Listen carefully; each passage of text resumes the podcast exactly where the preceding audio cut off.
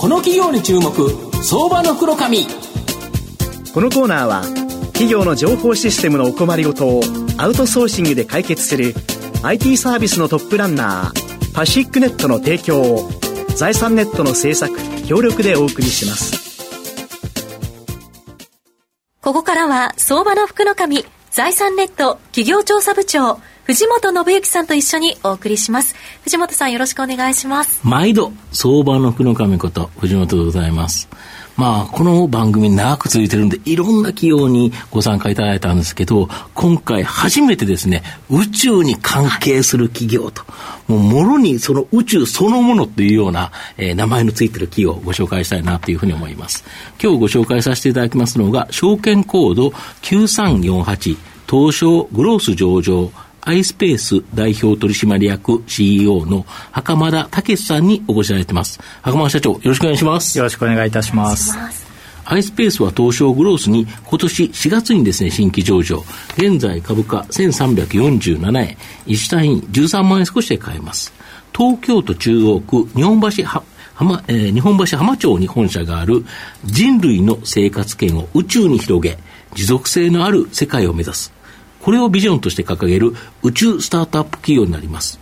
まあ、御社は上場企業では日本初のですね、宇宙スタートアップ企業で、2040年代までに1000人が月面に住み、月に住むと。で、年間1万人が月を訪れる時代を目指して、まあ、現在ですね、3つのミッションを持ち、そのうちのミッションはすでに終了したそうなんですけど、この3つのミッション教えていただいてよろしいでしょうか？はい。えーまあ、弊社はですね、まあ、そのようなビジョンを掲げてまして、まあ、これからですね、継続的に月に行ける世界を作っていきたいと思っています。で、まあ、この継続性が非常に重要で、我々としては大型な資金調達をして、1回のみならず、複数回、年、複数回ですね、あの、月に行けるような、あの、世界を作っていきたいと思ってます。で、それを最初ですね、まあ、技術検証を始めるために、最初3つの、あの、今、ミッションをやっております。で、ミッション1はですね、あの、4月の末にですね、あの、着陸を試みたミッションでして、まあ、残念ながら着陸はできなかったんですけども、非常に多くの知見を得てですね、うん、今、ミッション2、ミッション3にどんどんフィードバックをしようとしています。で、ミッション2はですね、来年打ち上げを予定しておりますので、はい、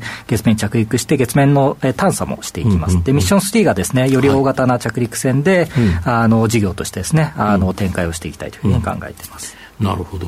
で、御社は東証グロースに上場している上場企業ということは、まあ、宇宙への夢を追求するだけではなくて、当然、売上高とか利益とか、まあ、これが最終的に必要だと思うんですけど、これ、どうやって収益化するんですか？はい、そうですね、まずわれわれはですね、はい、あの荷物を輸送であの収益化をしていきます、はい、で1キロあたりですね、うん、あのいくらという形であの販売をしていきまして、うん、えー、まあ、それで売り上げを上げていきます、まあ、特にですね国のお客さんですとか、これから民間企業がですね、あの荷物を運ぶということで、あの大きなですね需要を捉えようとしております。なるほど。あとはそれ以外も結構いろんな、あれですよね、あの、データとかさまざまなこともあるっていうことですよね。そうですね。あの、まずは輸送なんですけども、うん、その次にですね、うん、あの、データが重要になってくると思っています。月面でのですね、環境のデータ、地形のデータ、資源のデータ、そういったものをですね、我々頻度高いミッションを行いますので、どんどん、え月面からですね、獲得をして、そのデータにアクセスする権限をですね、あの、販売をしていくということを考えております。あと、もう一つ、やはり企業として、まあ、そういうようなミッションに、まあ、スポンサードするような部分、はい、今、あの社長あの、ラジオなんで見えないんですけど、あのいっぱいあの企業のロゴがついてるんですけど、はい、服に、まあ、こういうこともあるんですよね。そうですね、われわれパートナーシップ事業と、うんうん、あの呼ばさせていただいてますが、まあ、いわゆるマーケティングライトをですね、うんうん、あの販売することで、うん、あの売り上げをですね上げているモデルになっております。なるほどで、えーと、ミッション1は10段階のうちの最初の、えー、最終の2段階、これが未達に終わったんですけど、まあ、それでもこのミッション2、ミッション3の契約や売上高には影響がないということですか、はい、そうですね。あの、ミッション1がですね終わる前、ミッション2、ミッション3に関しても、まあ、メインのお客様とですねすでに契約をしております。うん、で大体打ち上げの2年前にですねあの契約をしまして、前一部前払いで、あの支払いあのしていただくようなあのモデルになっておりますので、ミッション1の結果によってですね特に売り上げが変わるというところではございません。だからミッション1も最終的に到着してなかったけど、10段階のうち8段階までは成功したということですよね、はい、そのところの知見、これ、大きいですよね。そうですね、あのまあ、この、えー、月面着陸というのはですね、うん、特に民間企業では初めての試みになっておりますので、うん。うん、あの月の場合、地上でですね同じ実験ができませんので、うん、えー、まあ、そのデータをですね獲得するというのは非常に大きなメリットになっています、なるほど、これがやっぱりミッション2、ミッション3につながっていくとい。うことですよね。はいなるほど。で、従来こういうような宇宙開発っていうのは、なんかあの NASA とか、あの、日本だとジャスタとか、はい、まあ、あの、それもあったと思いますけど、まあそういうようなところで国家事業でやるもんだと思うんですけど、最近では数多くの民間企業が、まあ御社も含めて宇宙開発に携わってるそうなんですが。はい、そうですね。あの、多くの方々にとって、やっぱり宇宙産業というのはですね、うん、国が主導してきたものというふうに認識されてますけども、うんはい、今ですね、あの、宇宙開発がですね、大きく変わりつつあって、はい、あの国、うん、政府がですね、うん、政府だけではなくて民間の力をよりかあの使ってですね、あのミッションをしていこうということになってまして、技術開発に対してお金を出すんではなくて、サービスを買うという形でお客さんになり始めたんですね。なるほど。これが大きな、あの、うん、えー、今大きなですね、潮流になっています。なるほど。これで御社もミッション2、ミッション3では、その国っていうのも入ってるということですよね。はい、ね。はい。あの、ミッション1はですね、あの例えば UAE の宇宙機関ですね、はい、あの、荷物物を運ばさせていただいたり、JAXA さんからもですね、うん、あの小型なローバーあロボットをですね、うん、あの発注いただきました。で、ミッション3はですね、はい、あの NASA の,、あの契約をですね、アメリカンパートナーのドレーパーというところと一緒にですね、獲得をしております。なるほど。だ結局、まあ、NASA から委託を、まあ、あのから受託して、はい、えー、御社は物を運ぶっていう、先ほどの運送というところですよね。はい、そうです、ね、この荷主っていうのは NASA だったり、まあ、その他の国だったりっていうこともあり得るし、民間企業もある、はい、でこれ、本当になんか夢があるっていうところだと思うんですけど、はい。まあ、いろんな企業がある中で、やっぱ御社って結構いいポジションにいる、はい、これ、なんでこんなにいいポジションにいるんですか？そうですね、まあ、このようなあの月の特にですね、うん、輸送する事業をできる企業っていうのは本当に限られてまして、うん、まあ、アメリカに数社いるぐらいかなというふうに思います。で、こういった開発をするにも5年以上かかりますので、まあ、今ですね、こう実現できているところがですね、今後も強くなっていくというふうに考えてます。で、ま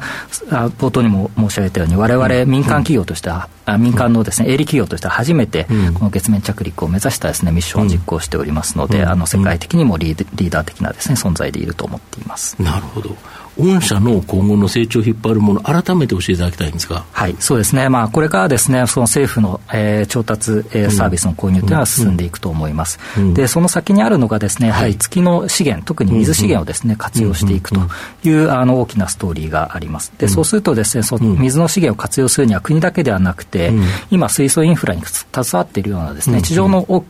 の企業がですね、関わってくるというふうに思っています。ですので、そういったところでですね、これから大きなあの、輸送ニーズ、データのニーズっていうのが出てくるんではないかというふうに考えています。なるほど。月の水、えまあ、H2O だから、これで、えー、あれですよね、水素を作ればエネルギーになり、人間がやっぱりどうしても必要な酸素、はい、まあ、これも取り出せるということですか？そうですね。はい。人間が生活する上でも重要ですし、うん、あの水素、酸素がけてロケットを燃料になるというのが一番大きくてですね、それによって宇宙でのコストが大きく下げることができます。なるほど、すべてのものを地球から全部宇宙に打ち上げて、で宇宙で使ってたら大変なことになるけど、はい、月からうまく資源を取り出して、宇宙で展開できれば、全くコストが違っちゃうと。そうですね、いうことですか、はい、だからこそ月が重要であると、はい、でそこに対して御社は、まあ、なんとか民間営利企業で飛ばしていって、最後やっぱり到着しまた人間を運んでいくということですよね。そうですね。あの、まあ、まずは我々としては物資輸送に、うん、あのフォーカスをしていきますが、将来的には世の中として人間がですね、うん、あの月に住めるような、そして、あの働いて経済を作っていけるようなですね、世界にしていきたいと思います。なるほど。まあ、最後まとめさせていただきますと、iSpace は上場企業では日本初の宇宙スタートアップ企業になります。2040年までに月に1000人が住む時代を目指しています。当然挑戦には失敗の可能性が常にありますが、複数のミッションを並行して開発し、えー、複数のミッション分の予算を投資家や金融機関、そしてお客様からまとめて確保することによって、継続的な宇宙開発をできるようにしています。まずは次回のミッションの成功を祈って応援したい、相場の福の神のこの企業の注目銘柄になります。